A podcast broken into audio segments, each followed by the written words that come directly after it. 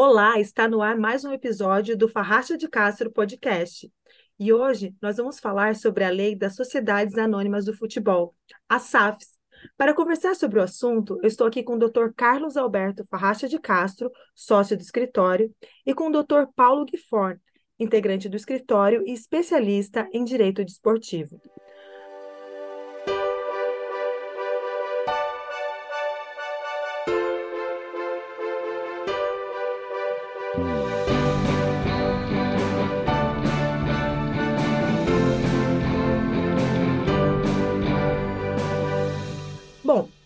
começar, eu gostaria de saber, doutor Farracha, quais são as principais novidades trazidas pela Lei das Sociedades Anônimas do Futebol, a SAFs. Obrigado. Olá, Joana. É, olá a todos o, os que nos ouvem. É, é um prazer estar aqui novamente, até porque, na verdade, embora advogado, eu sou um apaixonado pelo futebol, né?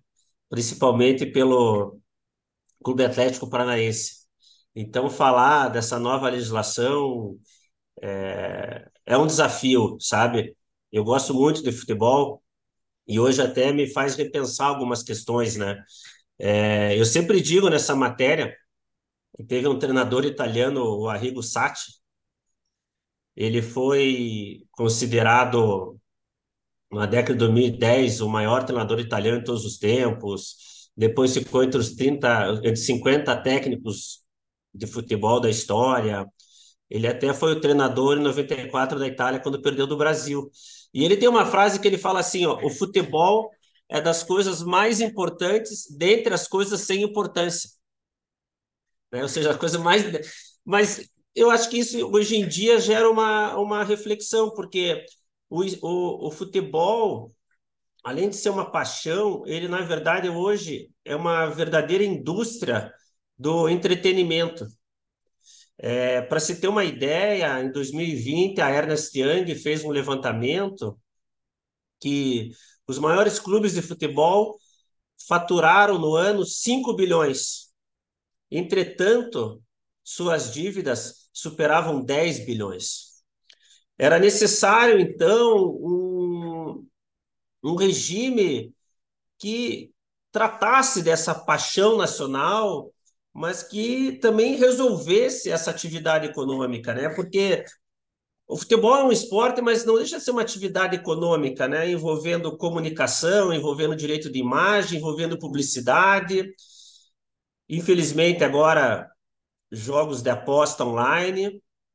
E nesse cenário é, veio a Lei 14.193, que inaugura o regime de clube-empresa.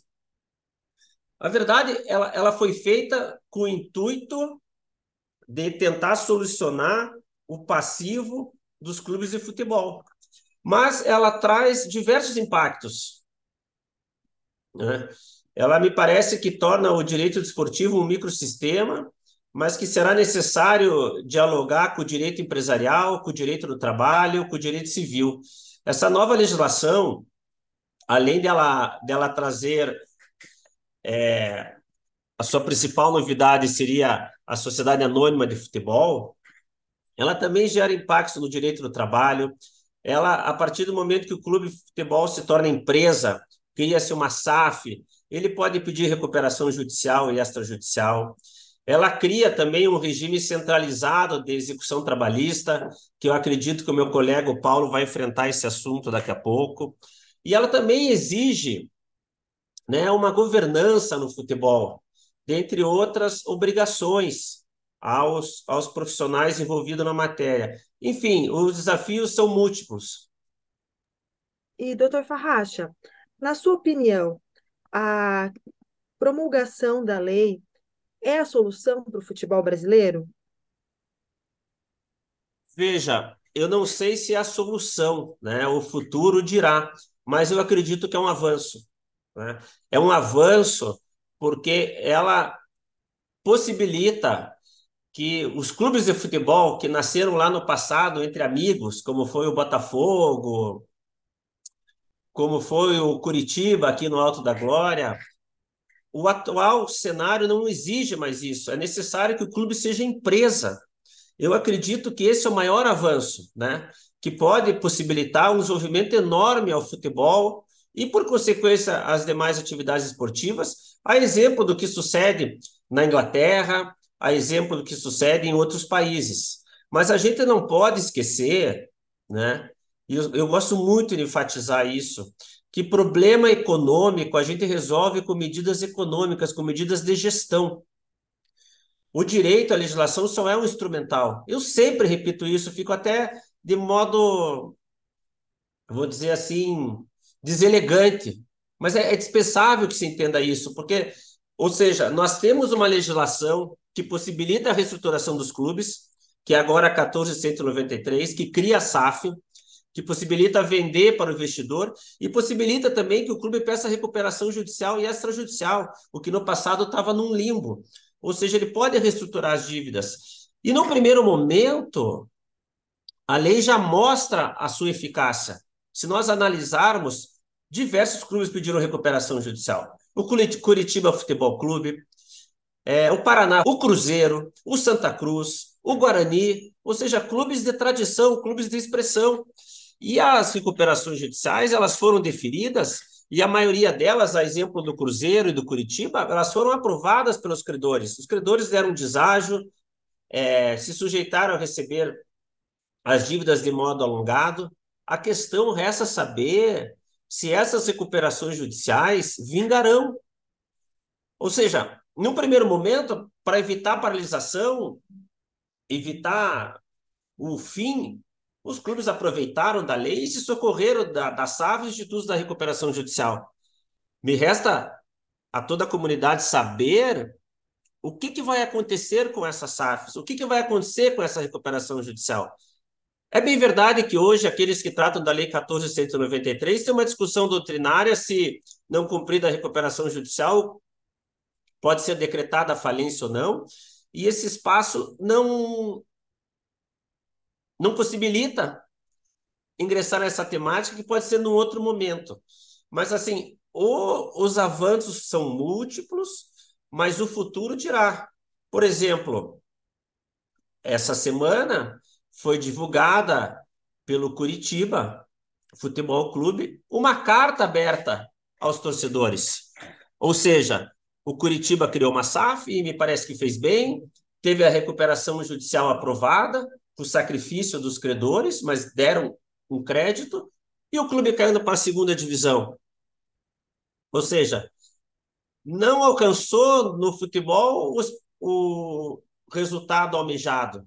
E agora está a SAF fazendo as promessas que vai ser uma gestão corporativa, que vai investir no futebol e vai tomar outras medidas econômicas. Então, para não me estender aqui e agradecendo a oportunidade, de fato, a, a lei que inaugura o regime do clube empresa, apresenta avanços, a exemplo também da Lei Geral do Esporte, que a 14.597 de 2013, aprovada é, recentemente, que também me parece que é um marco na prática desportiva de outras atividades, né? Agora, resta saber como que esse clube empresa, essas associações serão conduzidas se realmente, de acordo com a vontade do legislador, com governança, com seriedade, buscando resultado, reduzindo despesa, de uma forma impessoal, como exige essa indústria do futebol, ou se ainda, embora a lei apresente um avanço, vão ficar olhando no retrovisor e tratando o futebol como séculos atrás. Muito obrigado acho que é um tema que, para quem gosta de futebol, às vezes não entende tanto a parte legislativa e acaba interessando também. O direito se mescla com o, o esporte nesse ponto. E para detalhar mais alguns desses assuntos, eu gostaria de perguntar agora para o doutor Paulo, é, além da previsão da constituição e transformação dos clubes em empresas, a lei das SAFs ela autoriza formalmente os clubes a pedirem recuperação judicial. E, além disso, também prevê a possibilidade de adesão ao regime centralizado de execuções. Doutor Paulo, quais as principais vantagens e diferenças entre esses dois institutos? Olá, Joana. Olá, doutor Tuco, eu agradeço inicialmente pelo convite né, em participar na gravação desse podcast. Agradeço também a todos os nossos ouvintes. Bom, inicialmente, com relação à recuperação judicial, eu acredito que a sua principal vantagem hoje é justamente a solidez com que esse instituto é operado em nosso ordenamento jurídico, tendo em vista que a sua previsão está pautada em uma lei que está vigente há praticamente duas décadas em nosso país. Agora, com relação ao regime centralizado de execuções, há de ressaltar que este ainda é um instituto muito novo. Então, ainda é muito difícil se fazer um juízo de valor a respeito das suas principais vantagens e desvantagens. De todo modo, ao meu sentir, é, eu penso que a sua principal benesse é a de que, em caso de insucesso, o clube não sofrerá a decretação da sua falência, o que, conforme sabemos, é plenamente possível com a recuperação judicial.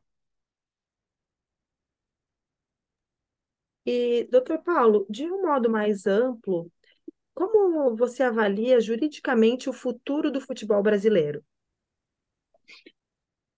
Eu avalio positivamente. É, eu acredito que a lei das SAFs e também a nova lei geral do esporte, o doutor já comentou nesse episódio, é, são oportunidades únicas para o nosso futebol realmente virar a chave em busca da sua profissionalização, principalmente no tocante à gestão. É claro que os desafios serão cada vez maiores, principalmente para nós, operadores do direito esportivo, que teremos que nos capacitar cada vez mais para melhor assessorar e instruir os nossos clientes. Perfeito, doutor Paulo. Muito obrigada pelos esclarecimentos. Com certeza é um assunto que ainda vai ter muitos desdobramentos e possivelmente vamos retomar aqui, mas agradecemos por hoje e até a próxima. Eu que agradeço. Até a próxima.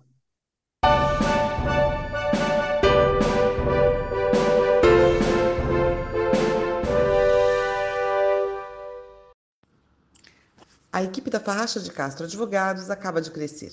Foram contratados cinco ex-estagiários recém-aprovados no exame de ordem.